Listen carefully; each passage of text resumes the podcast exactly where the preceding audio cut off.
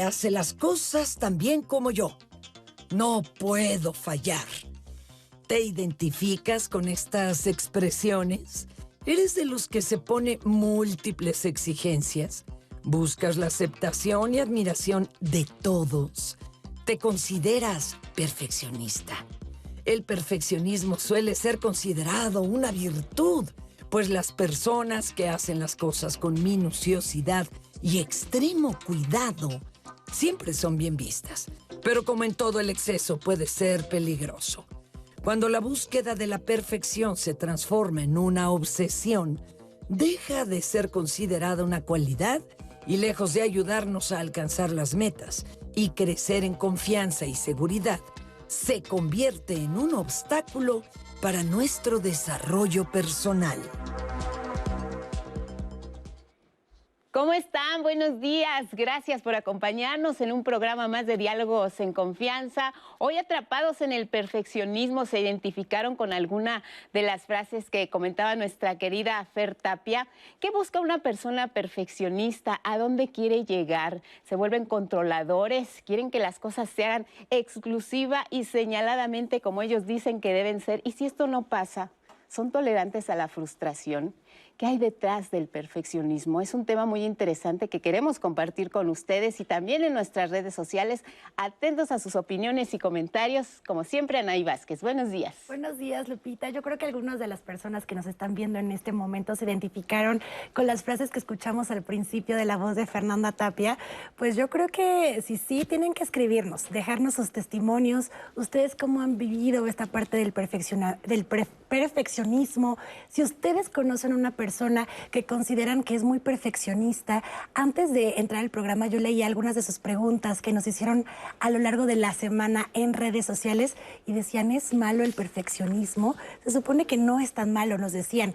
Pues vamos a descubrirlo el día de hoy con nuestras especialistas y especialista de, de hoy. Así que mándenos todos sus mensajes en nuestras transmisiones en vivo. Acuérdense que estamos en Facebook, en YouTube, también para que nos puedan marcar al 55 51 66 4000, que el centro de contacto con la audiencia siempre está al pendiente de sus llamadas. También les digo y les comento con muchísimo gusto, porque yo sé que varios aquí en la audiencia nos han escrito y que también les gusta mucho escucharnos a través de Spotify.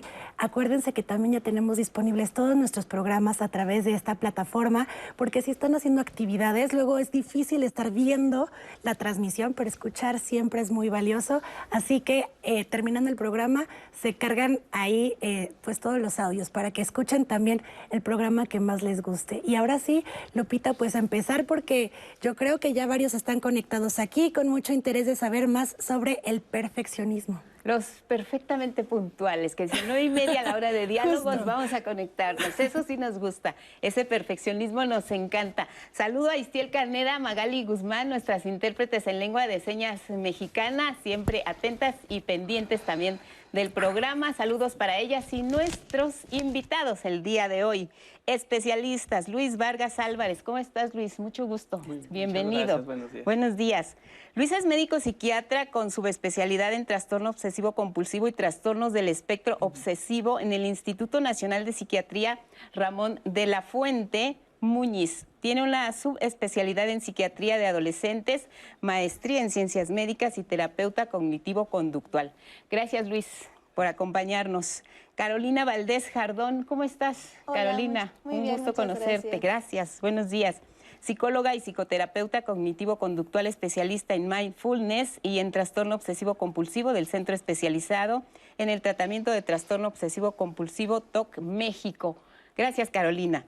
Y amiga, conocida, queridísima Silvia Cobian, que es un honor y un gusto que nos acompañe. Pues para mí también, imagínate. Gracias, Silvia. No necesita presentación, pero les voy a decir que Silvia, como ustedes saben, es psicoterapeuta individual de pareja y sexual, así que estamos bien arropados para hablar del perfeccionismo y qué les parece si iniciamos conociendo precisamente una cápsula que nos invita a reflexionar hasta dónde se puede llegar con el perfeccionismo. Vamos a ver. Al principio, em, sí me di cuenta de que era muy detallista. Y después, como que me fui obsesionando con las cosas, o sea, las cosas las quiero como yo las quiero. Si me vas a ayudar, se van a hacer, lo haces como yo quiero. Y hay veces te dejo que lo hagas, pero luego entro yo y lo vuelvo a hacer. Si no lo hago como yo lo, lo tengo que hacer, me estreso. Porque a veces me dicen, ay, pues ya lo hice. Pero en mí, en, en mí no está correcto. Y yo sé que a la gente que me rodea a veces las desespero. A mí me gusta reparar cositas, o sea, se rompió la taza, pues trato de arreglarla. Y mucha gente, ay, ya se rompió, tírala.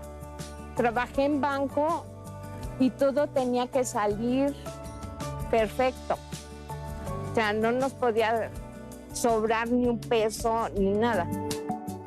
Pues a veces sí la veo como una virtud, pero a veces no.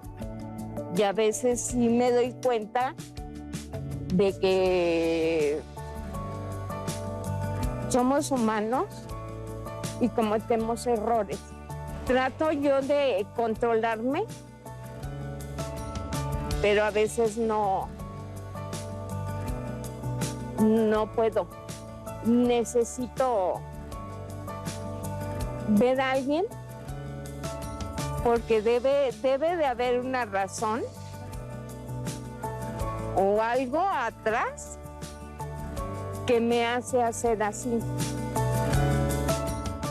Entonces sí necesito alguien que me diga, a ver, párale, te está pasando esto por eso. Débora, muchas gracias que nos comparte su testimonio. Sí, Débora encaja en este perfil del perfeccionista. Empezaríamos por ahí, por definir si les parece que es el perfeccionismo. Carolina. Eh, algo importante es, el perfeccionismo es establecer estándares excesivamente altos en cuanto a nuestro desempeño. Se combina con esta preocupación excesiva por cometer errores y también viene una autoevaluación crítica. Algo muy importante es, no, nosotros o la mayoría de la gente quiere no cometer errores, ¿no? Pero somos también conscientes que somos personas y al final van a haber errores. Pero en estas personas viene el tengo que ser perfecto, no tengo que cometer ningún error. Si yo lo veo como una demanda, o sea, tengo que ser así, entonces claro que va a venir este miedo excesivo a cometer un error. Ahora, algo muy importante en cuanto a ser perfeccionista sería el, oye, ¿tienes estándares muy altos? Eh, te dicho que tienes estándares muy altos, ¿no? Ya contesté, sí, sí, sí. Estos estándares que te pones te obstaculizan llegar a tus metas, por ejemplo, y también cuando estás haciendo la, la actividad a tu meta, realmente te sientes enojado, frustrado, irritable, ¿no? Entonces, si yo contesté que sí a esas preguntas, bueno, es muy probable que tenga rasgos perfeccionistas. Ahora, algo muy importante en el perfeccionismo es que influye en cómo pensamos, en cómo actuamos y en cómo nos sentimos. ¿Por qué? Porque la interpretación que nosotros le damos a la situación es lo que realmente nos genera ese malestar, no la situación en sí. Entonces, las emociones que yo voy teniendo es enojo, frustración, irritabilidad, por ejemplo. ¿Por qué? Porque impongo tanto tiempo, tanto esfuerzo haciendo una meta que al final, si no sale como yo quiero, entonces me voy a frustrar. Por ejemplo, en el testimonio nos decían, te dejo hacerlo, no te preocupes, pero mi mente es, no está bien hecho. Entonces tengo que, corregirlo porque no está bien hecho. Dejas que termine y después entras tú en acción y lo corriges absolutamente todo, aunque pudiera estar bien hecho, ¿no? Exacto, pero aquí mi mente es, no, no está bien hecho. Ahora, algo importante es, me siento de esta forma, pero viene detrás estos pensamientos que estoy teniendo. Al final siempre les digo, todas las personas tenemos dos tipos de pensamientos aquellos pensamientos racionales, flexibles, que son lógicos, que son objetivos y aquellos irracionales. ¿Qué son estos pensamientos irracionales? Son absolutos, eh, pueden ser demandas, no son flexibles. Y este es un error en cómo percibo mi situación. Entonces, si yo estoy percibiendo que lo que tú estás haciendo está mal, o sea, no está completo, no está bien hecho. Entonces ahí me viene el, me frustro, me enojo, tengo que modificarlo. Y dentro de estos errores en nuestro pensamiento viene mucho este pensamiento dicotómico, el que estamos en dos categorías nada más, o es exitoso o es un fracaso, o está bien o está mal. Si yo veo que mi trabajo no le faltó algo, está mal, o sea, está mal hecho, tengo que corregirlo, ¿no? Y realmente mi mente es, tienes que corregirlo. Ahora, también puedo verlo hacia algo catastrófico, ver el peor escenario, ¿no? Yo puedo ver que es el peor escenario que a lo mejor ahorita me equivoque aquí. No estoy platicando con ustedes y me equivoco y digo, no, va a ser una humillación, soy la peor psicóloga. Y entonces, por un pequeño error, lo veo de esta forma. ¿No? También puedo verlo en este pensamiento de afirmaciones debería, tengo que hacerlo bien, tengo que ser la mejor psicóloga, tengo que ser la mejor mamá, tengo que ser la mejor profesionista. Entonces, en estos tengos, pues claro que va a ser muy probable que yo me sienta frustrado, estresada y también viene conductualmente qué hago. Por ejemplo, nos decían que reviso. Bueno, hazlo, pero yo lo reviso después. Yo lo hago después. Y no sé si les ha pasado que en, en la escuela o en el trabajo, al final una persona es la que termina haciendo, pero es esta persona que revisa todo. No es como, no te preocupes, tú hazlo, yo lo junto porque quiero que esté bien. Entonces, soy una persona que revisa, que está verificando. Generalmente son personas que también no se avientan a hacer algo nuevo. ¿Por qué? Porque qué tal que me equivoco. Para mí Entonces, ahí hay, hay varios factores por lo que nos dices. El, eh, hay un temor constante en el perfeccionista a la equivocación, es poco tolerante a la frustración, es una persona que eh, cree tener la verdad absoluta, que solo como él, él piensa que las cosas eh, deben de ser así son. ¿Qué, qué no es el perfeccionismo, Luis? Para no confundir con un- una idea que se puede convertir en, en una, en un trastorno con un, un nivel legítimo de ser mejor, de hacer bien las cosas, de, que todo resulte eh, de la mejor manera posible. ¿Qué no es el perfeccionismo patológico si lo llevamos a ese extremo? Eso es muy interesante porque precisamente eh, hablar del perfeccionismo usualmente contempla un aspecto negativo, porque precisamente como comentaba Carolina, tiene que ver con los estándares muy altos, con preocupaciones frecuentes y muy excesivas al respecto de valoración de los otros, eh, cometer errores. Pero precisamente esto habla de estándares muy altos, preocupaciones excesivas por la evaluación de los otros, preocupación excesiva por cometer errores. Es decir, hay muchos elementos que incluye esta parte del perfeccionismo que precisamente ha planteado que podría contemplarse un perfeccionismo adaptativo y un perfeccionismo desadaptativo. Pero eh, yo creo que es muy importante en términos de los elementos que lo incluyen, considerando, por ejemplo, que es adecuado tener un, un estándar, un estándar que se, eh, me ayude a alcanzar mis objetivos, que me motive, Claro. que me Eso estimule. es sano, está bien. Sí, que también tener un, un- un punto de autocrítica, que también sea un elemento que me permita aprender, modularme eh, y evidentemente también tener una relación con los otros ¿no? y poder determinar de acuerdo a lo que estoy haciendo cuál está siendo la respuesta que está teniendo en, el- en- en las personas mi actuar. ¿no? Y creo que este es un elemento que nos ayuda a determinar precisamente cuando una, una- un estándar, una, una interacción puede no tener una problemática o no tener una consecuencia, pero a veces no nos damos cuenta al respecto de ello, precisamente porque el perfeccionismo es una característica que está dentro de nuestra manera de ser, de nuestra personalidad y que tiene mucho que ver con aspectos de crianza. Y eso es muy, muy importante y relevante de cómo se va desarrollando precisamente en la infancia y de la adolescencia, con muchos modelos teóricos al respecto, que van haciendo que la persona no se dé cuenta de lo que está haciendo. Y bueno, me gustaría complementar esta parte considerando de cómo puede haber aspectos del perfeccionismo, como muchos autores ya lo han planteado en el ámbito del perfeccionismo hacia mí mismo, el perfeccionismo que tiene que ver hacia cómo yo lo, lo pido a los otros, o un perfeccionismo que viene del exterior, que me, al cual tengo una expectativa que cumplir, que, me, que supongo que me la demanda. Y estos son tres elementos que son muy importantes que también nos ayudan a a entenderlo. Entenderlo. Silvia, ¿cómo ves este asunto del perfeccionismo? ¿Qué te creo hace pensar? No, pues ahorita además con todo lo que mis Sí. compañeros se están, están aportando, es que eh, yo creo que es importante partir del hecho de que somos una sociedad, sociedades desde hace un rato, de exigencia, no de cooperación, de eh, dominación o de domesticación para que encajemos en un sistema que está establecido y que no nos salgamos de ahí. Entonces, Sí. es muy distinto los sistemas, que sí lo ha sabido también, donde el ser humano por sí mismo ya es perfecto y lo que pero es perfecto no en este otro sentido, sino es perfecto en que trae todo aquello que requiere para vivir, para expresarse y cada quien tiene habilidades, tiene capacidades diferentes y el chiste es que eso vaya, que, que, permita el sistema que lo vayamos descubriendo.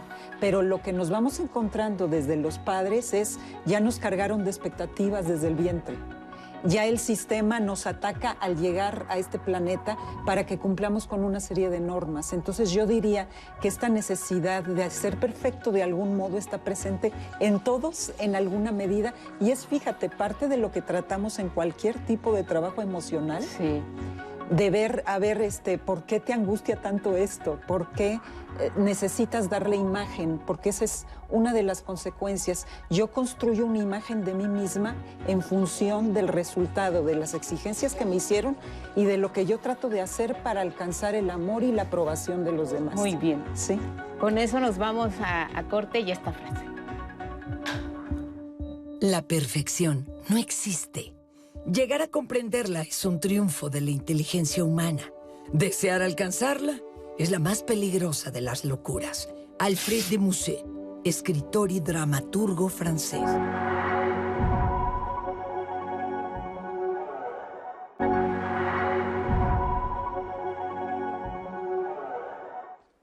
Ya de regreso con todas y con todos ustedes. Y yo antes de seguir con el tema de hoy de perfeccionismo, quiero invitarlas a invitarlos a que se conecten al programa del día de mañana, porque yo sé que la sociedad regularmente es muy valorado o valoradas estas historias que se cuentan sobre personas que han tenido éxito a pesar de todas las dificultades que les ha presentado la vida.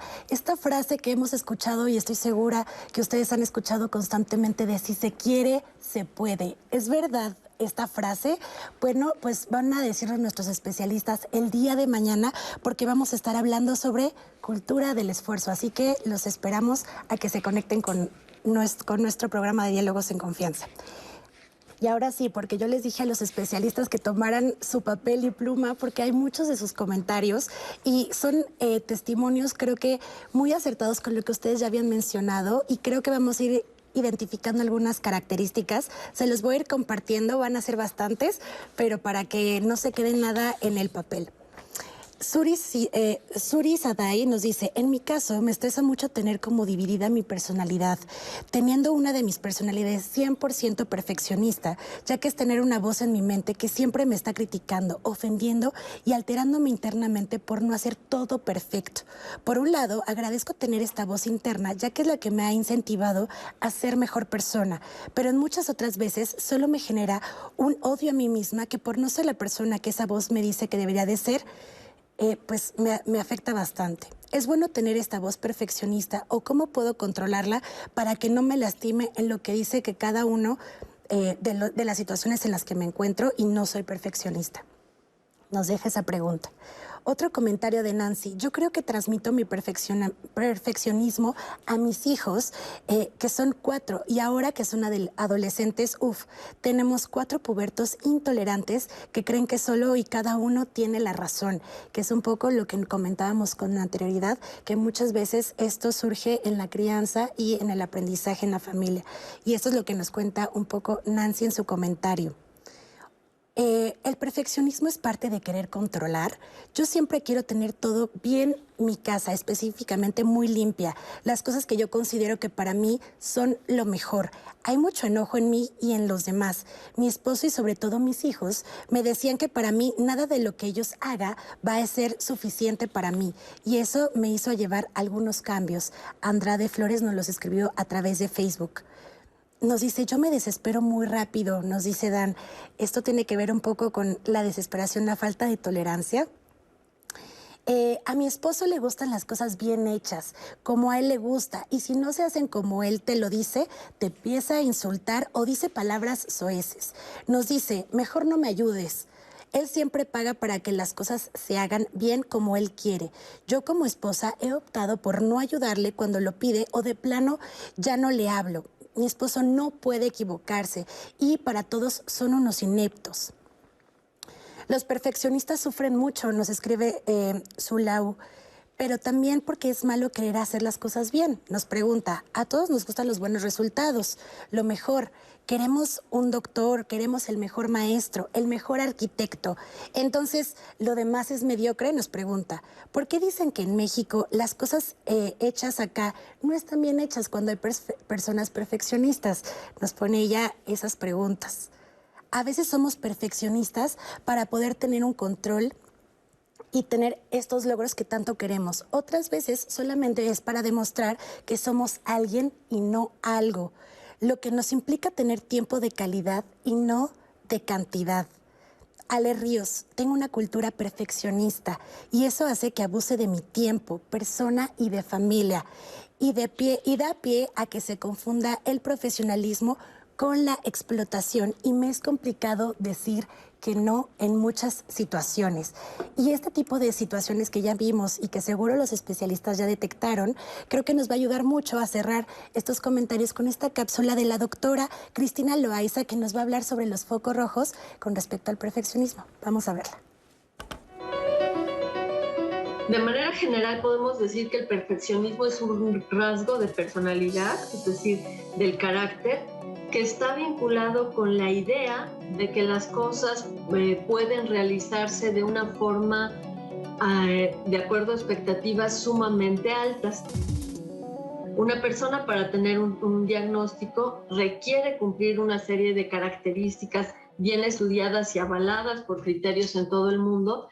Y uno de estos criterios que es esencial es la afectación del funcionamiento, es decir, que las actividades en cualquier área importante de la vida de la persona, sean laborales, escolares, eh, de pareja, familia, se ven afectadas por esta conducta.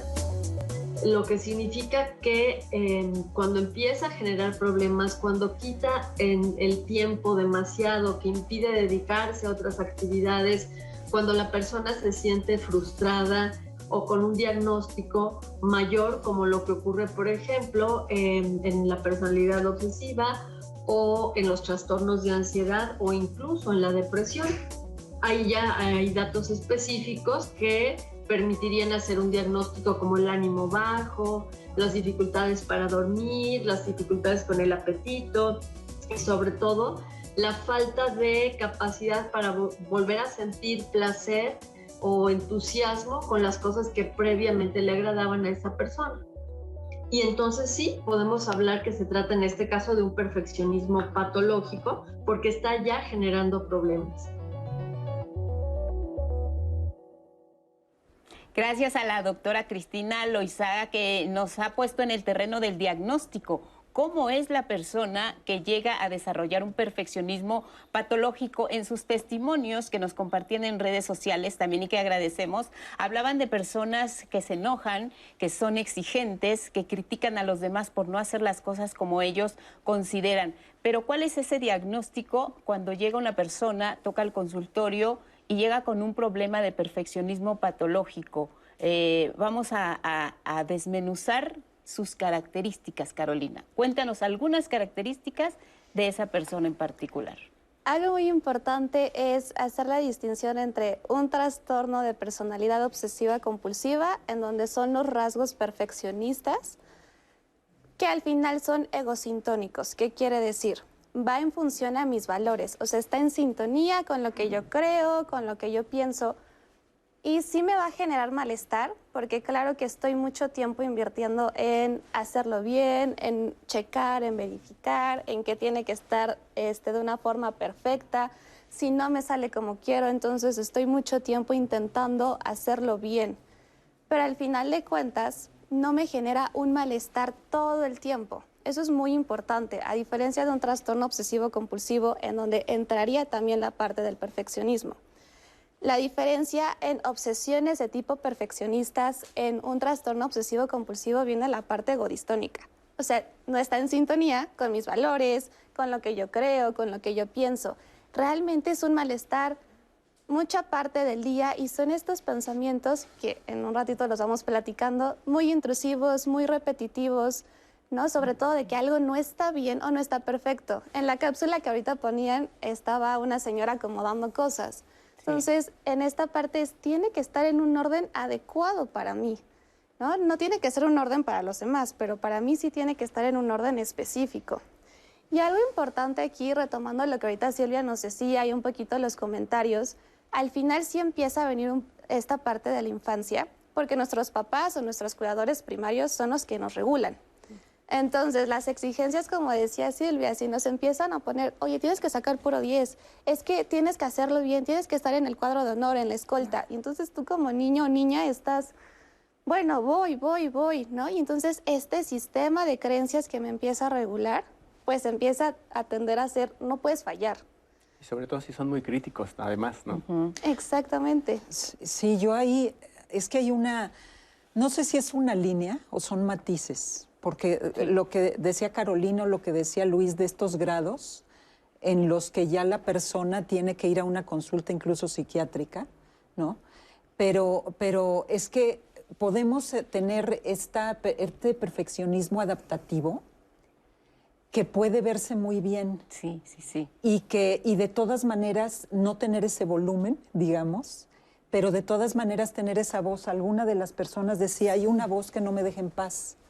Y a todos de pronto nos viene esa voz porque es este referente de cómo debes de ser y cómo debes de comportarte. Y yo creo que hay mucha gente funcional, exitosa, que es perfeccionista y que no asume lo que sufre y que va tras el logro, porque esta es una cultura de lo que importa es hacer el logro, porque si yo hago esto con éxito, entonces mi imagen sube y soy mejor y soy aceptada. Pero ¿qué pasa con la experiencia? Ah, mencionaban los errores. Los errores tienen muy mala fama, porque la vida está hecha de ensayo y error, y de cosas que me salen y de cosas que no. Pero cuando eso, el error significa que yo soy menos o yo estoy mal, ahí lo que está sucediendo es que un acto de afuera me recuerda un sentimiento muy primario, profundo, de que yo no soy perfecta, de que yo no soy digna de ser amada, y ahí empezamos con esto de la crianza. O tuve abandono, humillación, rechazos, agresiones, o todo el día me dijeron que era yo maravillosa, pero todo el día, todo el día. Y en el fondo yo sé que no lo soy, pero tengo que actuarlo. Entonces ahí al menos hay estas dos motivaciones, hay un poco más, pero de entrada estas dos motivaciones son muy fuertes en la población en general. De verdad que con eso, esta, esta necesidad de aceptación pues claro que todos la traemos porque sí nos ponen modelos que no corresponden. Decía Débora en nuestra eh, primera cápsula que presentábamos una frase, debe de haber algo que me hace ser así. Ella se lo preguntaba. Entonces, aquí acabamos de darnos cuenta de que sí tiene que ver con la crianza, con lo que nos exigen también desde pequeños, que es un rasgo de personalidad que puede ser esta búsqueda legítima de querer hacer las cosas bien, que ya se convierte en un grado eh, de, de tal magnitud que nos enferma que dicen, también nos decían, las personas que buscan este perfeccionismo este, son infelices, o sea, como dices, ese camino que se recorre rumbo a la excelencia, pues no te das cuenta porque tú estás viendo la meta, pero ¿qué hay? Recorres a ciegas este camino, ¿cómo es una persona que, que, va rumbo a, a buscar la perfección? ¿Qué deja detrás? ¿De qué se está perdiendo una persona que es tan perfeccionista, Luis? De disfrutar el camino. Creo que ese es uno de los elementos más importantes. Eh, finalmente, se, ha, observado cómo se puede, no solamente por la exigencia, hay también algunas propuestas al respecto de yo aprendo, al eh, observo a mis padres y si ellos exigen, este es el modelo que yo voy incorporando y aprendo a exigirme aunque no me lo estén planteando directamente hacia mí. Claro que hay este otro elemento que ya se comentaba de cómo obtengo la aprobación de mis papás, si además son muy críticos y si además... Eh, tienen altos estándares sobre mí y si lo solamente a través del éxito, solamente a través de hacer las cosas muy bien puedo tener ese afecto, evidentemente eso me va moldeando y evidentemente estoy sufriendo por alcanzar esos objetivos, por alcanzar ese afecto, de tal manera que, como comento, no se disfruta el proceso porque estoy constantemente valorando a los demás que piensan de mí, que están considerando al respecto de mí y que, que me hace dudar, además, porque finalmente el, el perfeccionismo también condiciona un importante efecto de duda, muchas veces hasta de dejar a un lado, procrastinar por el temor, por el no lo voy a hacer adecuadamente o hasta que lo haga de la manera más adecuada y finalmente no alcanzo el objetivo, que ese es otro de los puntos, no alcanzo los objetivos. Y viene, puede venir ahí la, la frustración. Enojo, y son poco ira. tolerantes a la frustración, Sí. porque como decía Silvia, pues eh, viene esta cuestión de me van a criticar porque yo no puedo, no logré lo que me había propuesto y aquí no se permiten fallas. O sea, yo tengo que mantenerme en esa postura de llegar a ser la persona. 10 la mujer perfecta, decía esa película, bueno, que se refería a características también físicas, pero bueno, este nivel de exigencia puede llegar a trastornarnos que, como bien dicen, ya no disfruta uno de la vida, ya este camino que recorremos, ya no, ya no vamos en paz, nos volvemos críticos de, de nosotros mismos, nos exigimos demasiado. Y una de las eh, cuestiones más evidentes y que se refleja mucho en la vida cotidiana de muchas personas es el, eh, cuando observamos la ejecución de los deportistas. Todos buscan la excelencia porque ahí hay una calificación. Ahí te califican según tu desempeño. Puede ser desde 0 hasta 10 y todos buscan obtener el 10. Pero ¿qué pasa en ese sector de la población que se exige demasiado cuando están eh, en juego? Pues toda una preparación, te preparas para ese momento, justo para ese momento. ¿Qué pasa con los deportistas? En ese terreno, ¿cuál es el nivel de excelencia y cuál es la tolerancia a la frustración y hasta dónde quieren alcanzar el perfeccionismo? Vamos con la siguiente información. Cuando un atleta es sobreexigente, es lo que conoceríamos como perfeccionista y que nunca está conforme y que, y que aunque gane de todos modos se va a quejar porque lo pudo haber hecho mejor y lo pudo haber hecho mejor, ya estaríamos hablando de otros niveles, ya estaríamos hablando de una, de una sensación poco grata incluso en, sus propios, en su propio desempeño y tendríamos también que intervenir desde el punto de vista psicológico para que pudiera realmente encontrar el gozo y no el sufrimiento, que esta es la, la cuestión diferente. Por ejemplo, en deportes que son de alta precisión, como gimnasia, clavados, patinaje, eh, que son deportes de apreciación, pues buscan precisamente el que los movimientos sean tan buenos que no haya, eh, eh, que no haya falla, que no haya ninguna condicionante como para que los jueces pudieran calificarlos de otra manera. E incluso me he encontrado con, con atletas que una vez que compiten revisan sus videos por horas, por horas, hasta encontrar los mínimos errores. Y entonces, aun cuando hayan ganado lo mejor, de todos modos terminan por sentirse insatisfechos y por sentir que las cosas no pudieron mejorar. Está muy bien que quieras hacer otro poquito mejor al día siguiente y al, día, siguiente, está muy bien. Siempre y cuando es poquito mejor que hiciste al día siguiente que hiciste ahora, lo puedas capitalizar y lo sientas realmente como un logro desde tu, desde, desde tu trinchera, que lo puedas ver como algo en lo que te esforzaste. Ahí entonces está el truco, ¿no? Pero cuando un atleta no alcanza esa sensación de hoy lo hice muy bien, hice todo, entregué todo, va a quedarse con una, como con una sensación de insatisfacción, una sensación de, eh, de que alguien más pudo haberlo hecho mejor, que pierde mucho ¿no? la calidad y la calidez del propio deporte nunca está conforme con sí mismo, es, sobreexigente, revisa una y otra vez. Creo que eh, lo que escuchábamos de una persona enfocada en el deporte se aplica, se puede aplicar a la vida cotidiana. Débora que nos comentaba que si se rompía la taza, ella decía, no, esta taza puede sobrevivir, la vamos a pegar y ya vuelve a ser perfecta. Eh, los padres que exigen a los hijos, o luego que suelen también comparar a un hijo con otro. ¿Por qué tu hermano es de excelencia Ay, sí, y tú no lo eres? Son cuestiones que nos van marcando, ¿no? Pero ahí está otra vez el estereotipo. Yo creo que una gran diferencia es que yo puedo ser muy buena en lo que hago porque surge de mi deseo, de mi gusto, de mi creatividad.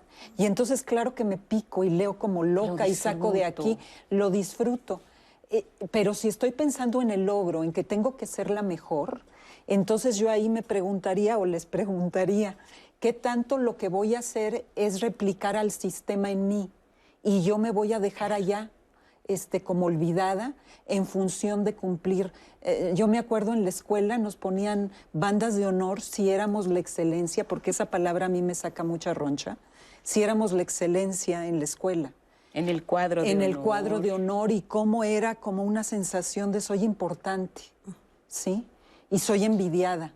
Cuando nosotros estamos en esa competencia de ser mejor que el otro, anulamos una parte de nosotros porque estamos tratando de ser en función de superar a los otros, no en función de ser yo misma. Entonces ahí el propio deseo y la propia eh, la emoción que, sería, que van juntísimas. Es decir, si yo aprendí a bloquear mi emoción porque no está bien que yo sienta lo que siento y debo ser perfecta en alguna medida, tengo que controlar mi emoción y ahí bloqueo una parte de mí que es mi voz interior más profunda. Entonces lo que hago es replicar al sistema y bloquear esto.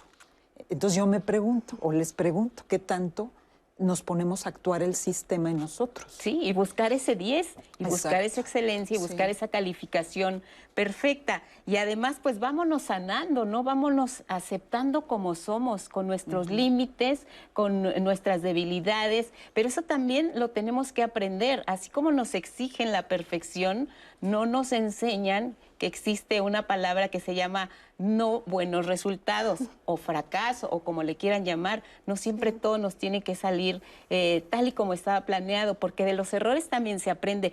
Un perfeccionista no crece, se queda estancado porque no cae en esa situación de fracaso o no la ve o no es consciente.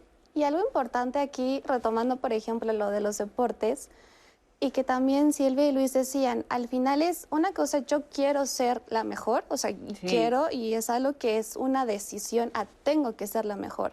Por ejemplo, los Juegos Olímpicos de Tokio, ¿no? 2020, creo que fue algo importantísimo para la salud mental. Por ejemplo, en la parte de gimnasia, que Simone Biles haya dicho, no voy a participar y ahorita mi salud mental es lo primero. Sí. Porque ella no haya participado y a lo mejor haya ganado medalla de bronce, no es mala. ¿no? Ahí podríamos ver el pensamiento dicotómico. No quiere decir que sea buena porque tengo que hacerlo siempre, ni mala porque una vez no lo hice. Entonces, aquí se junta esta parte que también en el deporte nos empiezan a enseñar. Hay que aceptarnos como somos, somos personas, nos vamos a equivocar. Somos personas y nos vamos a equivocar y eso es algo importante de empezarlo a aceptar. Y esos errores nos, nos permiten aprender, ¿no? A mejorar, pero porque quiero, no porque lo tengo que hacer. Entonces creo que esa diferencia es muy marcada. Y por ejemplo, en, la parte del TOC, ahora sí como un poquito entrando a la parte del, perfeccionismo en el TOC, bueno, ¿qué es el TOC? Obsesiones y compulsiones. Obsesiones son pensamientos, sensaciones e imágenes y compulsiones puede ser evitar algo físico o algo mental. Entonces, las obsesiones en el perfeccionismo van a ser sensaciones y pensamientos de que algo no está bien o no está completo. Y entonces algo importante ahí, por ejemplo, con lo de la pandemia. Yo me voy a lavar las manos con un ritual perfecto para evitar un daño o una consecuencia temida, para no contaminarme. Pero algo muy importante en el perfeccionismo es esta sensación de satisfacción. Eso es muy importante. Generalmente le llamamos el just right, pero es esta sensación de que yo tengo que estar satisfecho. Entonces yo puedo estarme lavando las manos, no, no está bien si no está bien, tengo que seguirme lavando. Y puede ser la primera, o sea, la primera yo puedo decir, ya quedaron mis manos, pero pueden pasar 20 minutos, puede pasar una hora y no están. Entonces, esta parte del perfeccionismo también es esta sensación, sobre todo en la parte del TOC, ¿no? Porque es esta sensación de lo tengo que hacer bien, tiene que estar completo. Y un gran ejemplo a lo mejor es, si ahorita, ¿no? En la parte de simetría, mi pierna rozó, tiene que rozar mi otra pierna, pero a lo mejor yo estoy aquí hablando con ustedes, entonces estoy, a ver, ¿cómo le voy a hacer para que no me vean? ¿no? Y estoy así, y ya no les puse atención. Entonces, ahí mi detonante es que tocó algo mi pierna, pero yo siento que necesita tocar la otra pierna. Y es el que tiene que tocar, ¿no? Ahí viene esta necesidad. Y entonces mi compulsión es como que moverme tantito pero ya me perdí, ya no les hice caso, a lo mejor dicen, bueno, Caro ya se quedó en su mundo, vamos a continuar con Luis. ¿No? Pero es parte también de esta parte simétrica. O sea, en, la parte del perfeccionismo vemos la simetría, el orden. El ser y el deber ser, ¿no? El, como dicen, lo que disfruto y lo que ya es como por obligación, Luis. Sí, y, y, eso, pues, precisamente permea y creo que es muy importante valorar en el ámbito en donde está sucediendo, porque probablemente en algunos ámbitos como el personal, probablemente tenemos menos rango de búsqueda de, ciertos estándares o de perfeccionismo, pero en el ámbito laboral es en donde se magnifica. ¿Por qué se magnifica en esos ámbitos? Y es parte de lo que nos puede ayudar a irlo manejando, reconociendo y controlando precisamente en dónde me está pasando, qué me lo está desencadenando, qué pensamientos lo están reforzando y qué conductas estoy teniendo que me lo están este, facilitando y que además me están generando dificultades precisamente para empezarlo a, a modular. El perfeccionista es 24 horas ahora que tocas el asunto laboral, eh, ¿puedo ser perfeccionista solo en casa o soy perfeccionista en casa, en el trabajo, en el transporte, eh, con mis amigos? Eh, ¿Son etapas, momentos de ansiedad, de, obsesión en el perfeccionista o es solo de acuerdo también a lo que le conviene. Creo que precisamente dependiendo de en cuántas áreas se está, se está manifestando y que está generando repercusión y alterando el funcionamiento, es que precisamente ya se puede hablar de cada vez un mayor grado de, de problema y patología, ¿no? Y cómo se puede este relacionar a otros problemas, como condicionar ya francos trastornos depresivos, un franco trastorno depresivo, un depresivo, eh, vincularse al trastorno obsesivo compulsivo, pero creo que estaría muy vinculado a lo que ya comentaba eh, Carolina, que es el trastorno obsesivo de la personalidad también conocido como trastorno anancástico, que precisamente uno de los elementos que tiene predominante es el perfeccionismo, además de, de preocupación por reglas, por las normas, es rígido, es inflexible, y estos son precisamente algunos rasgos de personalidad, pero cuando alcanzan una mayor repercusión y disfunción precisamente en distintas áreas, es cuando ya se puede considerar como un trastorno en la personalidad con este predominio. El, perfeccionismo en la pareja, Silvia. Ah, eso estaba pensando justo. Nos telepateamos porque hazte de cuenta que cada uno formamos una percepción, una concepción del mundo, de mí, de cómo debe ser el otro. y ahí se cuela estos modelos y estas exigencias. Entonces, cuando estamos en pareja, algo que suele suceder muchísimo, y hasta hay ejercicios muy específicos hechos por distintos especialistas, es eh, cuando tú no respondes a lo que yo necesito, yo te empiezo a decir cómo deberías de hacerlo o de ser o de decir o de corresponder. O sea, te empiezo a tirar línea.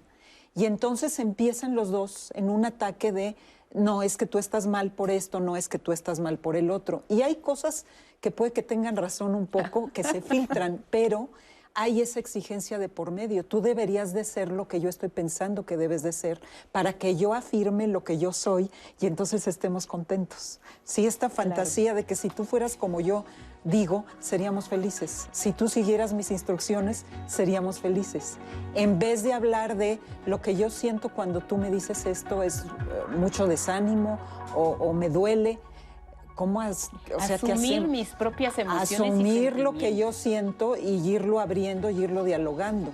Pero el problema es que lo que hacemos es esto, justamente, tirar línea, por decirlo de alguna manera. Sí, nos, sé perfecto para mí. Sí, nos reflejamos en el espejo del otro y además, pues nos vamos por la salida fácil, porque además tú eres responsable de cómo estamos ahorita, ¿no? Sí, sí, y además si hay algo que yo te estoy diciendo, oye, es que aquí estás como, como siendo muy agresivo, igual el otro no lo, yo agresivo, pero sí yo soy un encanto. No puedo aceptar que no soy perfecto.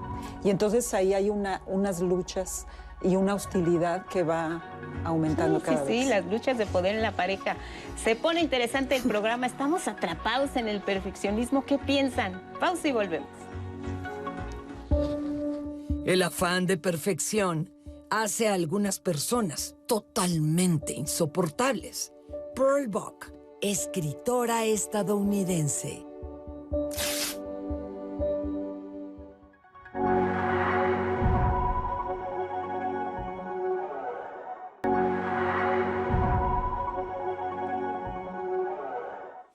Ya sé que me van a decir, Anaí, hemos estado escribiendo, llamando todo este tiempo. Ahorita ya tengo listos sus comentarios. Ya le conté un poco a los especialistas de qué, de qué nos han estado escribiendo. Entonces ya tenemos aquí algunas respuestas para esas dudas que tienen. Pero ya sé que tienen preguntas. Yo también les tengo tres preguntas para ustedes. La primera, ¿te consideras una persona insegura, dependiente? La segunda, ¿tienes miedo a que te rechacen? Esto es común en la tercera pregunta? Bueno, si algunas de tus respuestas pueden ser que sí, tal vez tú tienes algún tema de manifestación, una herida de abandono. Y si quieres saber un poco más sobre el tema, no se preocupen porque el próximo miércoles vamos a estar hablando sobre el tema, así que conéctense con nosotras el dolor del abandono y cómo sanarlo. Ya saben que Lupita Contreras y yo estamos siempre pendientes de sus comentarios en redes sociales para llegar al, programa con todas las herramientas para responder sus dudas. Así que los esperamos el próximo miércoles. Y ahora sí, ya listísima con todas sus dudas, porque yo les decía a los especialistas antes del corte que parece que están hablando y respondiéndole a la audiencia aquí, porque eh, nos han escrito en el tema de frustración que se hablaba previamente esta, este comentario. A mí me fue terrible el exigirme tanto, por ser aceptada, por ser vista, por sobresalir. Mi padre me decía, doña perfecta, es desgastante. Ahora veo con tristeza tanto esfuerzo y además no valorado. Nunca fue suficiente. Eso nos lo escribieron a través de YouTube.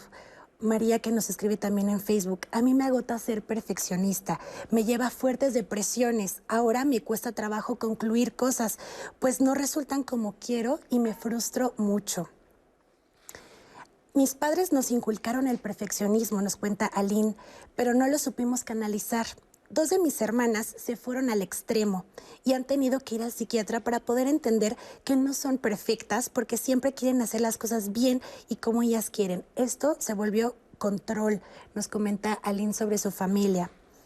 Luz Elena, buenos días. Este tema es una espina que duele mucho, nos comenta eh, Luz Elena. Cuando hablas de trabajo profesional, te cargan la mano y te olvidas que tienes vida propia en el hogar empiezas a tener serios problemas con la pareja, como lo mencionaban previamente, hasta el punto de llegar a la separación o divorcio. En el área social no tienes tiempo para tomar un café con los amigos por estar excesivamente cansado o cansada. Para terminar, empiezas a sufrir de soledad y sientes que nadie te entiende ni comprende tu postura de querer hacer bien las cosas. Es una horrible forma de perderte en la vida, de alejarte de las personas de tu lado y eso viene desde casa cuando tienes padres muy exigentes o no tuviste una disciplina que te marcara y te dejaron hacer lo que tú querías que creo que es un poco este comentario lo que ya han mencionado los especialistas. ¿Hay alguna relación entre el perfeccionismo y el narcisismo? Nos pregunta Íñigo Aguilar a través de Twitter. Otra pregunta que ya había mencionado sobre el TOC también está todo el tiempo ligado el perfeccionismo al TOC? Nos pregunta María Elena Bernal.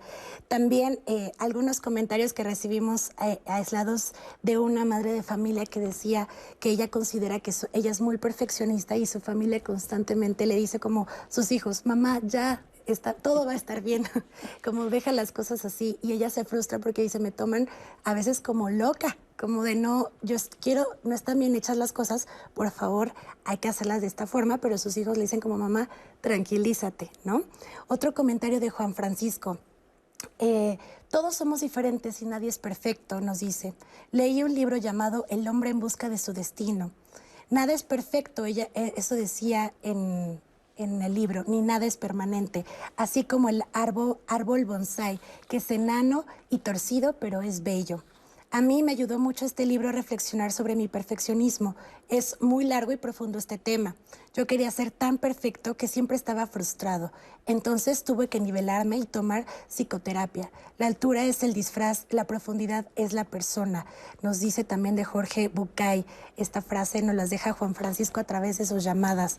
Y algo que también nos mencionaban eh, constantemente y se los dije también a los especialistas, esta frase de es perfecto no ser perfecto, por ejemplo, que también se repite en los comentarios tanto en YouTube como en Facebook. Y eh, también el hecho de los testimonios que nos comparten en llamadas nos dicen un poco el cómo ha afectado y cómo las personas, y ellos detectan y ellas detectan que las personas sienten alguna incomodidad ya estar cerca de estas personas y han terminado alejándose de la sociedad. Lupita, es alguno de los comentarios que hemos recibido a través de Facebook, de YouTube y de llamadas. Pero también tenemos otro testimonio anónimo. Vamos a verlo y ahorita comentamos con los especialistas todos estos testimonios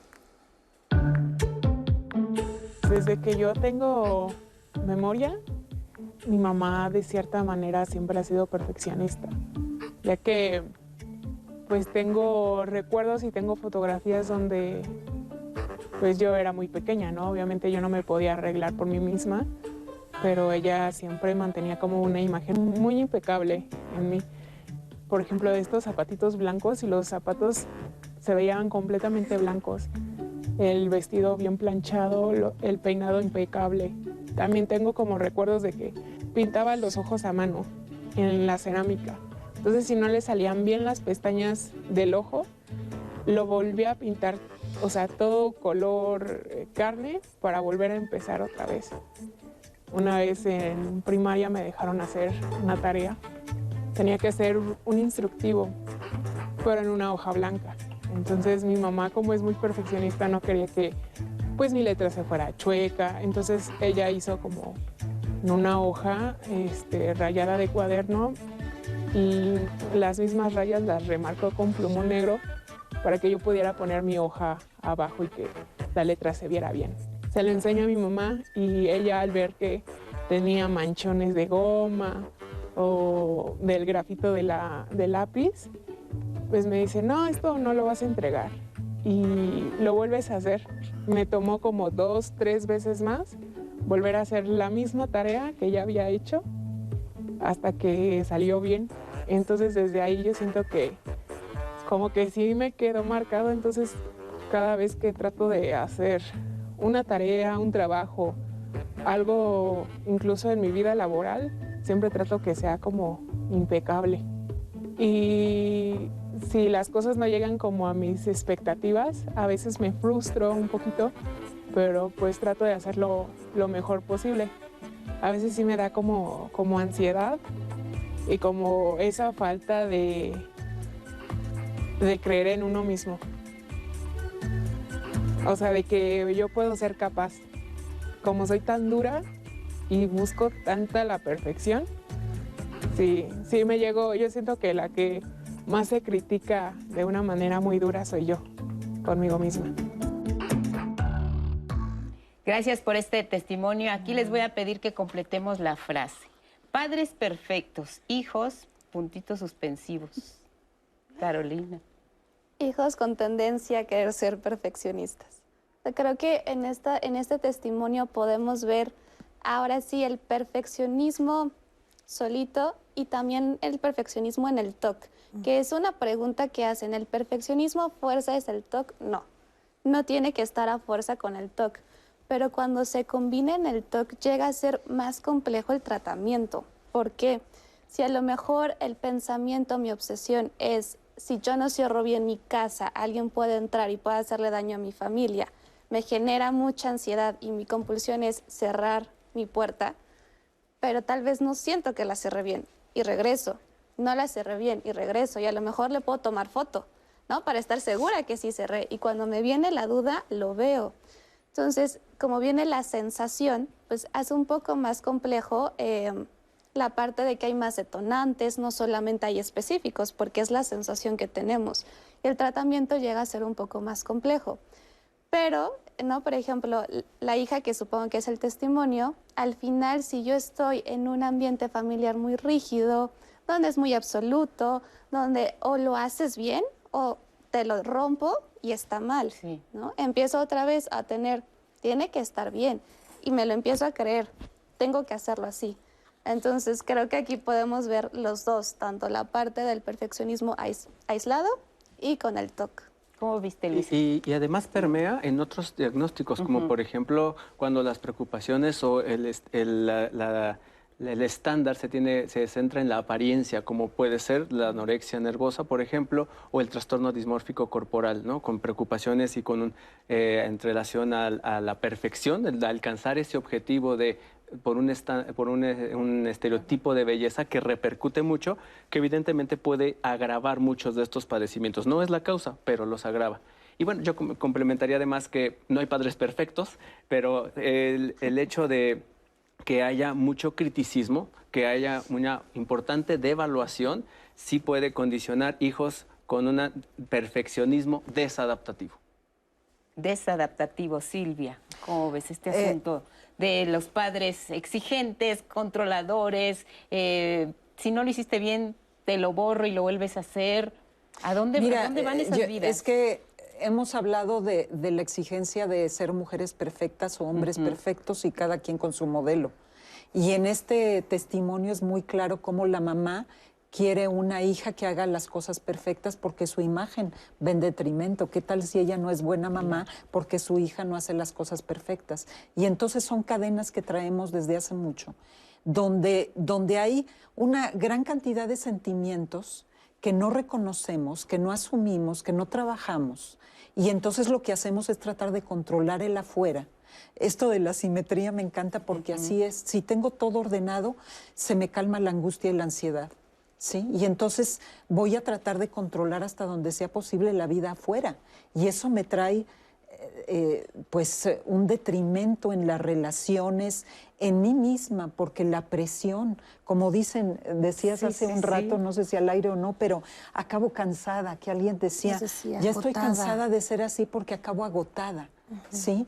Ahorita en la pandemia, por ejemplo, hemos tenido que ser mucho más flexibles en mil cosas porque el típico patrón de actuación, de ordenamiento, de manejo de la vida se modificó.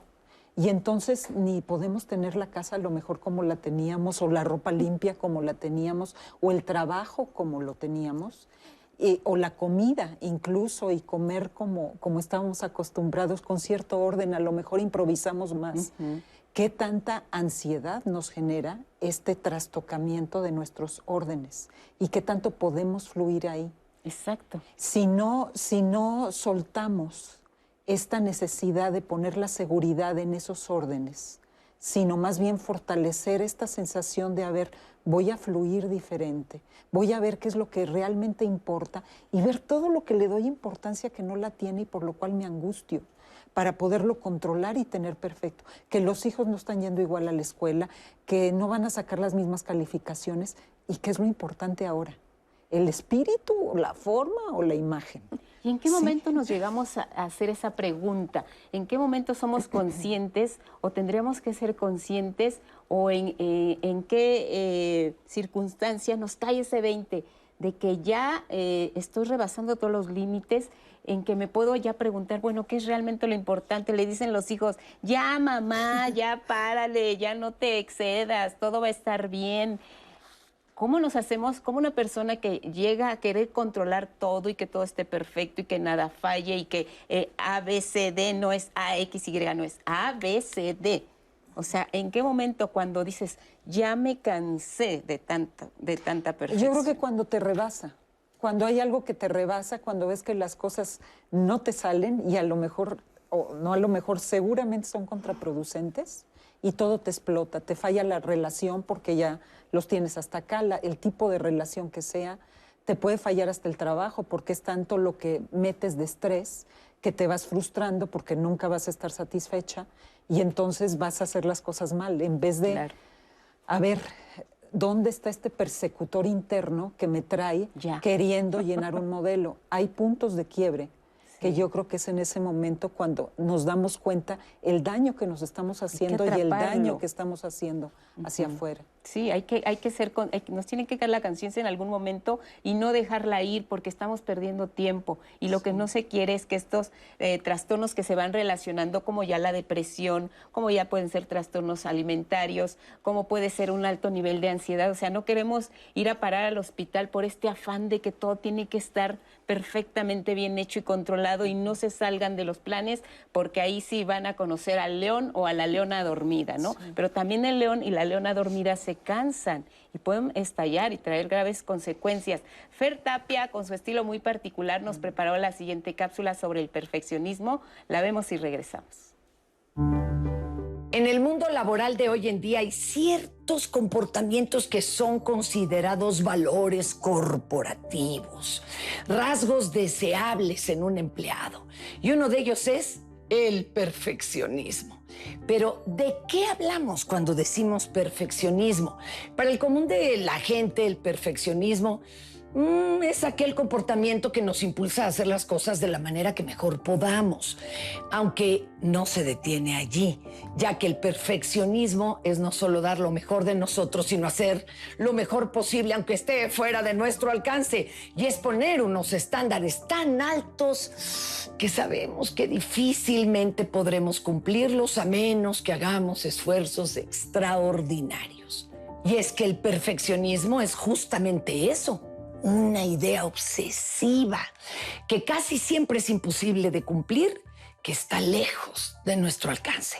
El perfeccionismo es una actitud irreal y que puede llevar al sufrimiento. Por ejemplo, sabemos que el gran cineasta mexicano Emilio el Indio Fernández era tan perfeccionista que detenía sus producciones por horas e incluso días Ah, para tener la toma perfecta, el cruce de las nubes que él quería, el rayo de luz adecuado, lo cual le llevó a tener profundos conflictos, no solo con su cinematógrafo y sus actores, sino con productores y dueños de estudios. Se dice que un día amenazó al mismísimo, sí, al gran Gabriel Figueroa, con una pistola diciéndole que no se podía mover hasta que le diera el encuadre perfecto. es verdad que la actitud perfeccionista tiene una cara positiva. El empeño, el esfuerzo que se realiza para hacer una tarea lo mejor posible. Pero la mayor parte de las personas con este rasgo suelen pasarla muy mal. Se dice que pueden ser rígidas en su pensamiento, críticas en extremo consigo mismas, disciplinarias inalcanzables. ¿Saben qué? Se vale pedir ayuda si saben que algo ya no está funcionando al respecto. Para diálogos en confianza, Fernanda Tapia. Gracias, Fer, por tocar este terreno de cómo nos vemos en el mundo laboral cuando queremos ser los perfeccionistas en este mundo corporativo, porque a veces asumir tantos compromisos y además cumplirlos, porque el perfeccionista suele cumplir todo lo que se propone, ¿no? Ya que si después terminas en el hospital ansioso, deprimido, triste, bueno, ya a ver cómo pagamos el psicólogo o a ver cómo le hacemos. Pero de entrada, pues te cumples. Hay consecuencias que se que se pagan cuando se es perfeccionista. Creo que algo importante aquí también es mencionar y entender que está bajo nuestro control. Generalmente tendemos a pensar que todo lo externo lo podemos controlar, pero eso no lo podemos controlar. Lo único que está bajo nuestro control es qué hago con mis pensamientos, mis emociones y mi conducta. Porque eh, en esta parte de querer controlar al otro en la pareja, a mi amigo, a mi novio, a mi hijo, no va a pasar. Me voy a esforzar tanto, voy a invertir tanto tiempo y no va a pasar cuando yo puedo generar ese cambio en mí. Y creo que ahí viene la parte de flexibilidad. O sea, en la parte del perfeccionismo es ir generando la flexibilidad. No tiene que ser o 10 o 0, puede ser 8, puede ser 9, por ejemplo. No tiene que ser eh, todo de una forma, ¿no? A lo mejor quiero al ascenso, ¿no? Quiero llegar a un ascenso, pero tal vez me voy a equivocar en ese momento y si lo tengo en dos años, qué bueno, pero disfrutaste esos, esos dos años. A que llegues ahorita y entonces estés quemado, ¿no? Esta parte del burnout. Llego y estoy agotada, cansada, eh, a lo mejor con síntomas depresivos. Entonces, la parte importante es identificar qué está bajo mi control. Yo no puedo controlar a lo mejor que ahorita nos tiemble o que ahorita haya un fallo y ya el programa se salga. Pues ni modo, ¿no? Pero sí puedo manejar la forma en cómo yo reacciono a esa situación. Es lo que nos decía Silvia, ¿no? Cuando nos cae la conciencia de que ya estamos pisando terrenos en los que ya no estamos a gusto con nuestro perfeccionismo. Creo que se vale hacerse un poquito para atrás, tomar aire y decir, quiero seguir por este camino, porque los perfeccionistas luego no se permiten decir que no y entonces ahí es donde vienen pues eh, eh, una serie de, compromisos que adquieres y que te, te va la vida, te va la vida en eso. Sí, en mi experiencia precisamente es este punto en el que la persona ya sucumbió, ya está en un desgaste, ya se está manifestando algo que evidentemente además no puede controlar como la parte depresiva, ansiosa, muy intensa, y es cuando se dan la apertura y usualmente es, ¿qué pasó para que yo tuviera que estar aquí en esta consulta requiriendo un tratamiento? Es cuando viene esta apertura y es cuando se puede trabajar en términos de valorar precisamente el, el el impacto que ha tenido muchos de estos elementos como el perfeccionismo. ¿no? Es en ese momento donde se puede trabajar. Y sabes que yo siento ahí que una, un elemento súper importante es una sensación de infelicidad constante. Y no con esto quiero decir que ser feliz sea todo el tiempo estar contento, no. La felicidad tiene muchos momentos emocionales diferentes en los que vamos fluyendo. Yo ahorita me, me, de hecho me siento feliz, por ejemplo, de estar aquí, pero sí tengo algunos pendientes, por ejemplo, y puedo sentir otras emociones, pero yo creo que, que sobre todo lo que trata de ocultar ese perfeccionismo es un sentimiento de infelicidad profundo conmigo, con la vida y tratar de taparlo. Y, me interesa mucho el ejemplo que puso Fernanda Tapia ahorita del cineasta, este es qué tanto del Indio Fernández es qué gozo tendría el Indio Fernández de tratar de plasmar en una escena, en una toma, algo que él sentía que quería que se viera. Y entonces ahí hay un proceso creativo de precisión y de gozo. No tengo que ser perfecto y mostrar una, una toma que diga esto y esto, no. Un artista como, como ese director era cómo puedo transmitir eso que quiero transmitir. Oye, ¿y, crees que... y ahí sí era una excelencia distinta. ¿Crees que Gabriel Figueroa lo entendió con la pistola? Porque luego, exactamente, eh, es, digamos que ese es el nivel sano del perfeccionismo. Él quería encontrar ese punto bello, magnífico, que quería compartir y decirles, miren, vean cómo, si lo hacíamos ayer que estaba nublado, no iba a salir. Ahora lo logramos, vamos a disfrutar todos de esta magia pero Gabriel Figueroa en ese momento dijo, pues oye, no, espérame, quítame la pistola, porque cómo vemos, cómo, vemos cómo vemos también, cómo, cómo hacernos entender en nuestro afán de querer que las cosas se hagan bien sin caer en el extremo de que nos vean como el terror, ahí viene el terror de la perfección, ahí viene el jefe que, es exigente, ahí viene mi mamá, la, ogro monstruo, mira mi papá, si le llevo un 6 me va Pero a correr. Pero fíjate cómo el proceso creativo de él puede ser maravilloso y cómo la relación con el otro puede ser de una exigencia y de una dominación espeluznante. Y ahí está esto de las áreas, o sea, yo puedo ser un encanto con mi papá y hacer todo lo que él dice, pero llego a mi casa y con mi marido yo soy la dominante eh, y la que quiere la perfección y le exige un desempeño en mula, una bola de cosas que para mí es perfecto. Entonces ahí están como estas fases de cada quien que, que, sí son complejas. Sí, claro, pues hay que hacernos entender de acuerdo al objetivo que estamos persiguiendo. Anaí, compártenos algo. Porque Yolanda estaba escribiendo ahorita, Valderas dice, es horrible conocer a una persona así. Hay gente que piensa que no es lo más maravilloso algunas eh, pues actitudes del perfeccionismo. También, por ejemplo, María Elena que dice, yo tenía, yo tengo 18 años separada porque el papá de mis hijos era muy perfeccionista. Después de eso ya no me dieron ganas de tener otra pareja por el miedo de encontrar a alguien igual que él.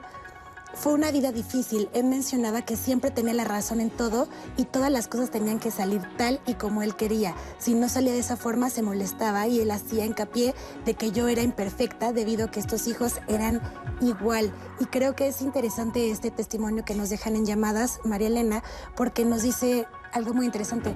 Le afectó tanto que no podía tener otra pareja, Lupita. Sí, bueno, pues es que hay muchas aristas. Frustración y miedo al fracaso. Parte del perfeccionismo al volver lo comentamos. Procurando lo mejor, estropeamos a menudo lo que está bien. William Shakespeare, dramaturgo y poeta inglés.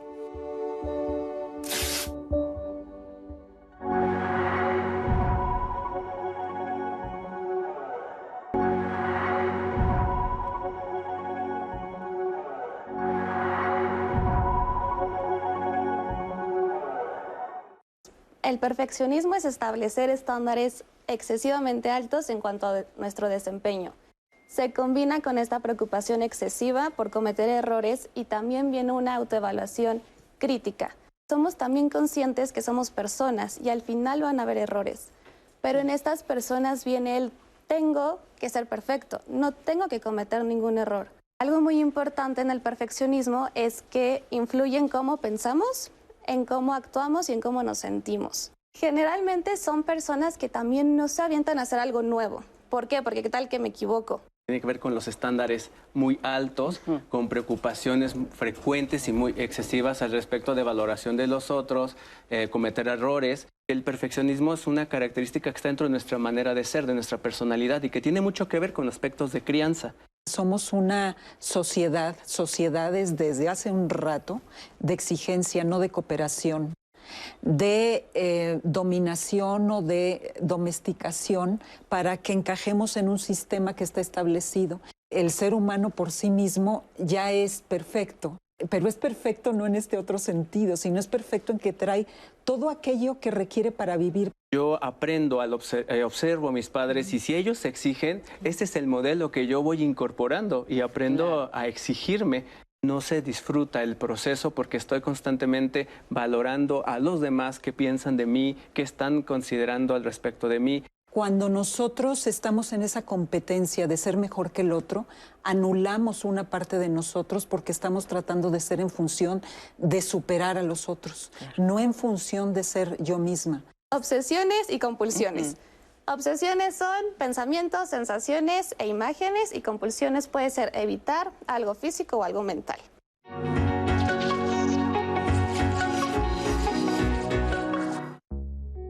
Este rasgo de personalidad que es el perfeccionismo se desarrolla desde que estamos chiquitos. Y ocurre mucho con los papás o con los cuidadores que tienen eh, altos estándares sobre el niño. Y entonces cuando no le enseñamos que dentro de lo que hacemos en la vida hay también espacio para cometer errores, lo que va a pasar con ese niño o niña es que conforme va creciendo y se va desarrollando, ya no va a ser a lo mejor el papá el que le va a poner esos estándares, son ellos mismos quienes se van poniendo ese estándar de ser el mejor de la clase, de ser el que mejor haga las cosas, de ser el mejor de los hermanos o de los hijos o de los primos incluso. Entonces hay que enseñarle que las personas normalmente también podemos equivocarnos y hay que aprender, bueno, qué fue lo que pasó, qué fue lo que no salió bien en esta ocasión y evaluar que no es la única oportunidad que tengo y que posiblemente más adelante lo puedo repetir y que no pasa nada. Y que aparte, y sobre todo y muy importante, que no tiene que ver conmigo. Es decir, no me voy a evaluar, no voy a decir, es que yo fui, yo hice, yo no pude, no me voy a evaluar. O que si me equivoqué o que si no salió, entonces ya todo se acabó y entonces yo soy la peor persona y, soy el peor de la vida. No, tengo también otra oportunidad u otra tercera o sexta opción, por así decirlo, para volverlo a intentar. Día a día nos frustramos por cosas chiquitas o por cosas grandes y la única forma de aprender a ser tolerantes es frustrándonos. O sea, no hay otra. Y de hecho, eh, para eso está. Tenemos que sentirlo, tenemos que enfrentarnos a, a la frustración y de esa forma nos vamos a ir haciendo tolerantes a ella. No hay otra, no hay una fórmula mágica, no hay una pastilla, no hay un recetario que te diga cómo no tienes que frustrarte, porque la idea es que tienes que frustrarte para aprender a ser tolerante a la frustración.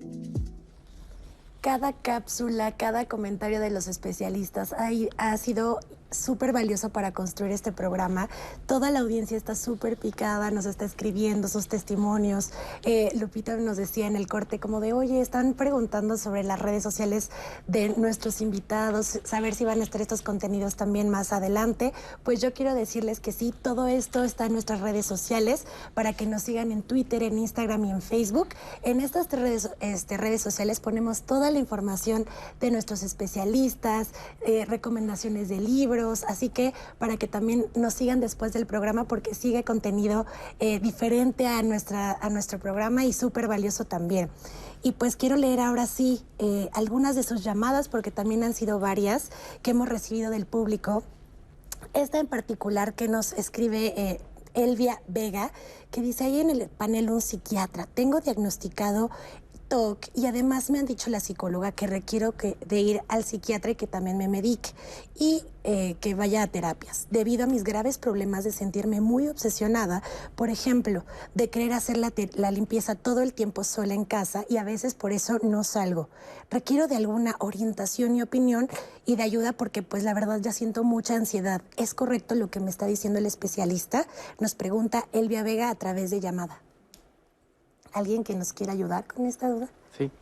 Bueno, pues sí, el trastorno obsesivo compulsivo es un padecimiento con una base neurobiológica y que ya tiene una importante repercusión por la presencia de las obsesiones y las compulsiones, como Carolina ya nos las, definió, pero ya eh, el, precisamente el padecimiento puede beneficiarse con una intervención psicosocial como la terapia cognitivo-conductual, pero eh, la base neurobiológica del padecimiento también establece una base farmacológica y de tratamiento médico que puede ayudar al control de los síntomas. Mm. Entonces la realidad es que sí se depende mucho de las características del padecimiento, el tiempo que lleva la persona con los síntomas, la gravedad y la disfunción que está provocando para tomar las decisiones en términos de si es oportuno iniciar el tratamiento farmacológico, se puede dar la alternativa del tratamiento eh, de la terapia cognitivo-conductual, pero usualmente son eh, decisiones que podrían no ser excluyentes, puede darse la alternativa de los dos tratamientos, es decir, yo tengo la posibilidad de decir, las dos me pueden ayudar, ¿para qué decido cuál cuál sí, cuál no, ¿no? Son dos alternativas que en, realidad se suman.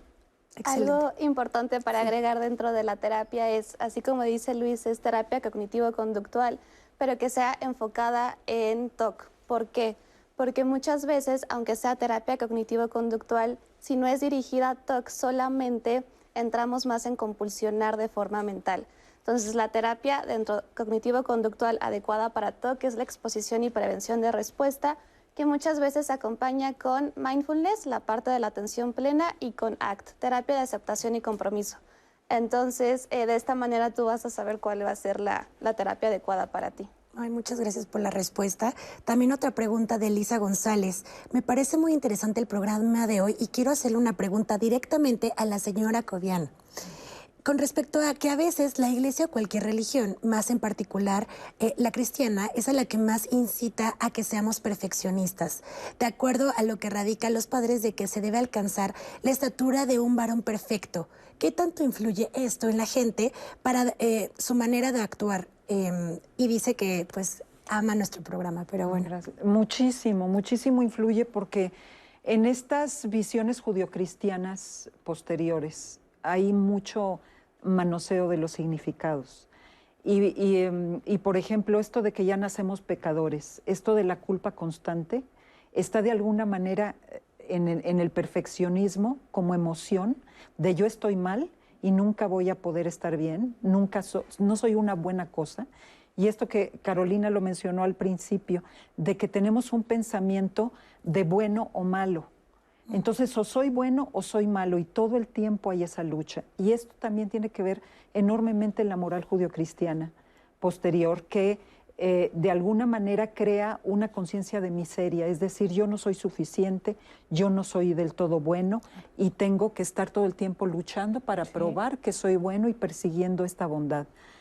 Fíjense, muchas veces usamos la frase de yo quiero ser una buena persona, yo les digo, ay no, yo no quiero ser una buena persona, yo quiero ser yo misma. Mm. Si hay momentos en que siento odio o siento ganas de patear a alguien, me encargaré de esas emociones y les daré el mejor curso posible.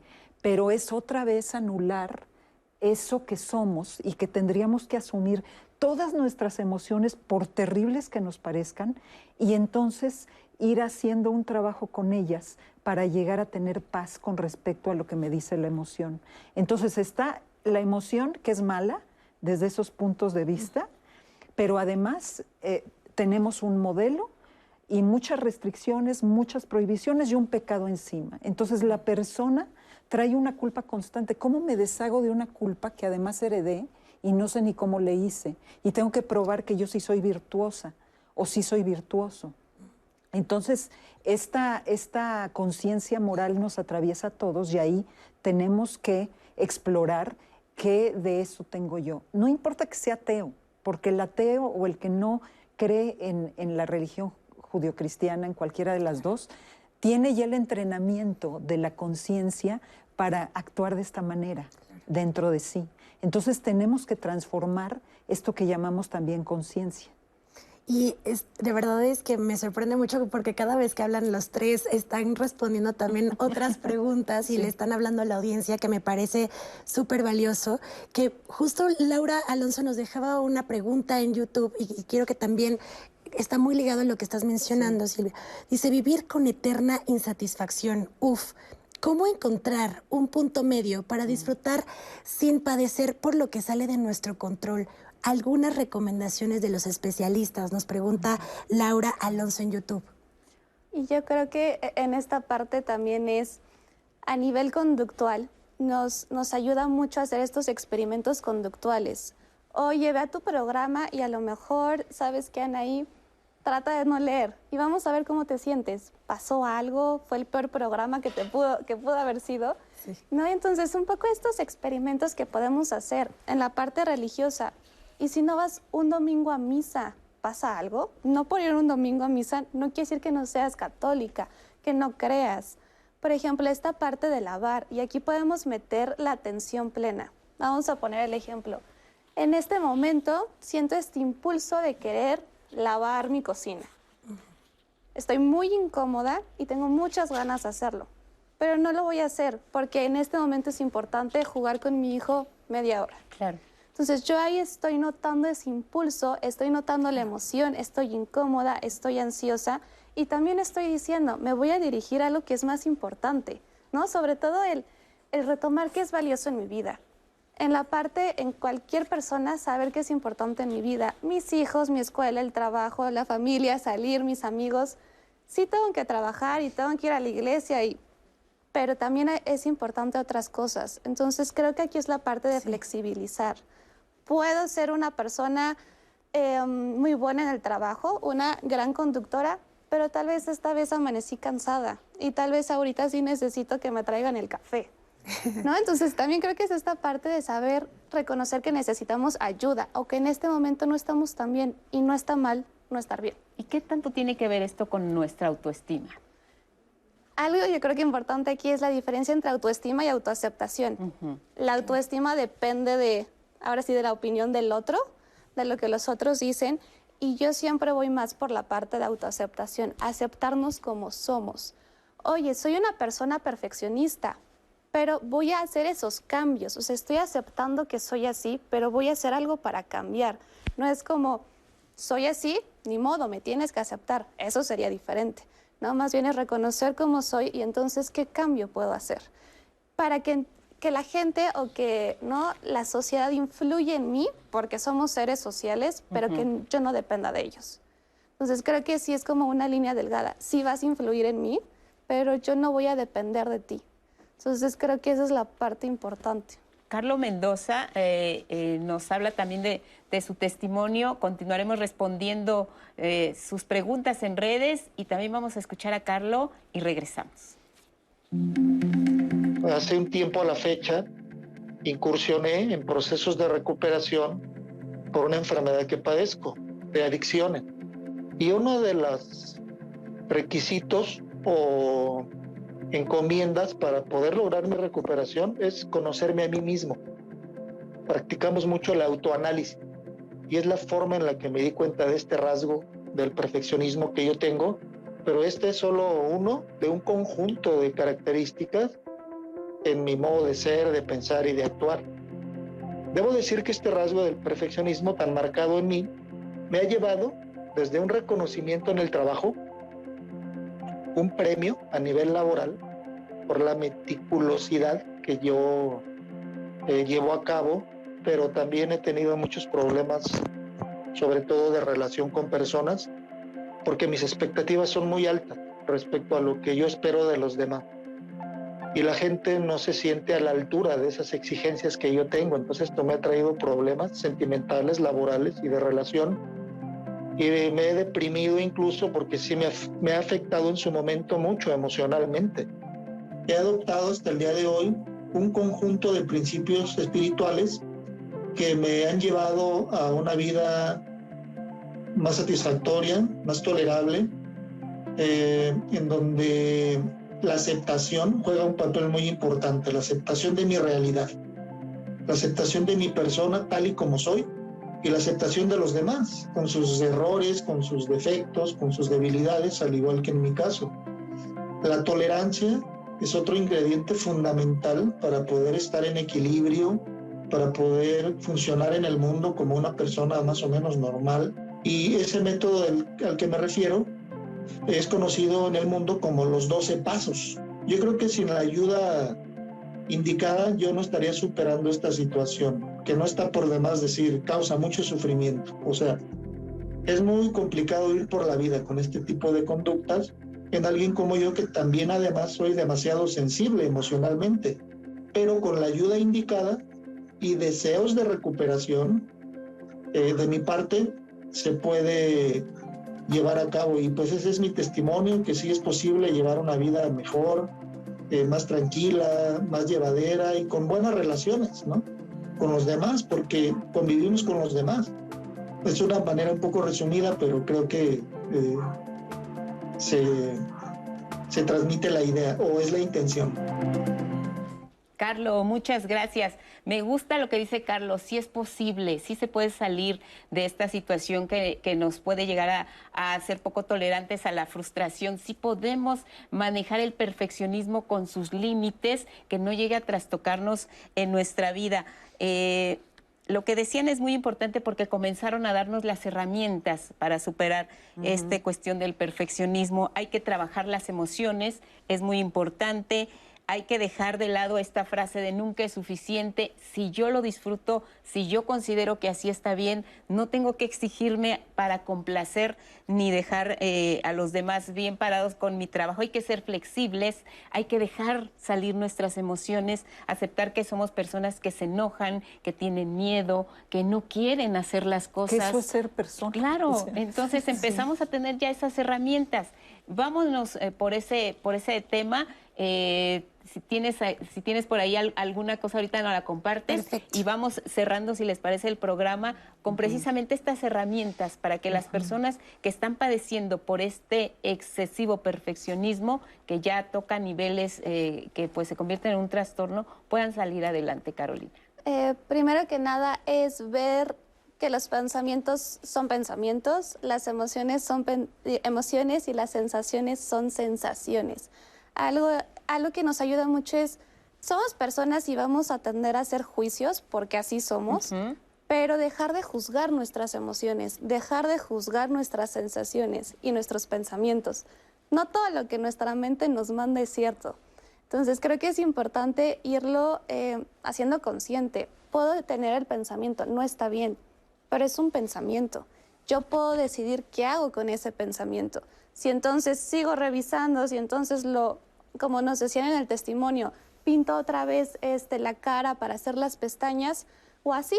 Aunque mi sensación sea de incomodidad y mi mente me diga no está bien hecho, así lo voy a dejar. Entonces, reconocer eso y también irme hacia la parte flexible. Empezar a ver que no es ni blanco ni negro, hay azul, verde, morado, rojo, rosa. Entonces, esa es como una forma en donde yo puedo irlo flexibilizando. Y un poco con lo que decía con Anaí, la parte conductual exponte, puedes empezar con algo pequeño. Si a lo mejor lo que menos ansiedad me da es no lavar la planta que está aquí, empieza con esa planta. Después a lo mejor empezarás con la taza, después con tu ropa. Pero en todos los aspectos de tu vida puedes irte planteando por lo que menos incomodidad te dé, porque al final estas metas cortas nos llevan a una meta mucho más larga. Muy bien, Luis.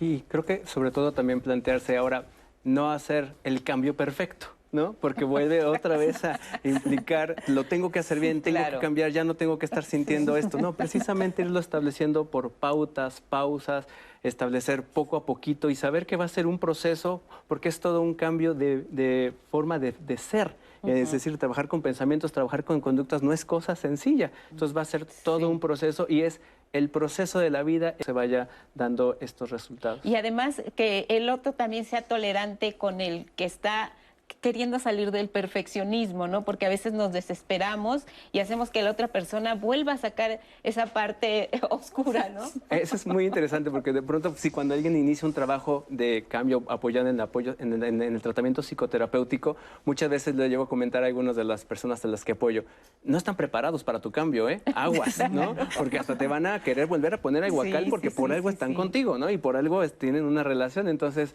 va a ser también una, una eh, retroalimentación alimentación, mucha comunicación, para ir planteando que se va, cuáles son los objetivos, qué, te, qué buscas ahora y las personas que te quieren y que te aman te van a ir acompañando. No les va a ser fácil, pero ya tienen también una conciencia de hacia dónde vas. Claro, porque además van a dudar, no, pues ahorita esto le va a durar nada y al rato volver a ser el mismo ogro de siempre. O a quien le convenga, porque has cambiado tanto, también que nos llevábamos antes. Nos gustaba que porque, nos controlaras. Sí, exactamente. porque ya no haces esto por mí, ¿no? Yo creo que un, un ejercicio que naturalmente hacemos desde que nacemos, pero nos lo van bloqueando, es estar sintiéndonos. Y de alguna manera estar observándonos, ¿sí? Es decir, em, hay, hay, ejercicios de meditación o prácticas de meditación de distintas tradiciones que lo que piden y que dan muy buen resultado es si yo estoy aquí, bueno, eh, me doy cuenta de mi respiración, pero me doy cuenta de lo que estoy sintiendo dentro de mí, de lo que estoy pensando. Y además me doy cuenta de cómo los percibo a cada uno de ustedes y todo el lugar. Es una práctica como de estar aquí y ahora. Y por estar acá en la mente, lucubrando un mundo ahí, no, no, no tenemos esa, ese entrenamiento, lo perdemos porque ni siquiera lo necesitamos, es algo natural. Pero esa posibilidad de abrir la percepción, de abrir la sensación, de poner atención en observarme y en ver cuál es la intención de mi actuar, eh, eh, eso es súper importante para ver qué tan auténtico soy o auténtica en lo que yo siento, hacer o decir, o qué tanto estoy siguiendo un guion que me hace sentir aparentemente tranquila, pero que está empujado con muchísima ansiedad. Entonces, este, esta especie de acecho, de observarme, de ser un observador de mí, ayuda a ver eh, qué cosas me estoy exigiendo. Y si oigo esa voz que ya nombraban en el principio del programa de tienes que hacer esto, di esto, no hagas esto, te estás viendo mal en esto, observar esa voz, ya no se peleen con ella, nada más observenla, respiren y vayan viendo cuáles son los conceptos que forman su manera de concebirse y de concebir el mundo, porque en esos conceptos es en donde tenemos que transformar muchísimo de todo lo que nos han metido en la cabeza y que nosotros alimentamos. Y sobre todo eliminar la culpa, eliminar el la miedo, culpa, la vergüenza. Sí, háganse de cuenta que es aquí está un deber ser que yo aprendí y aquí estoy yo. Entonces estoy sometida a ese deber ser.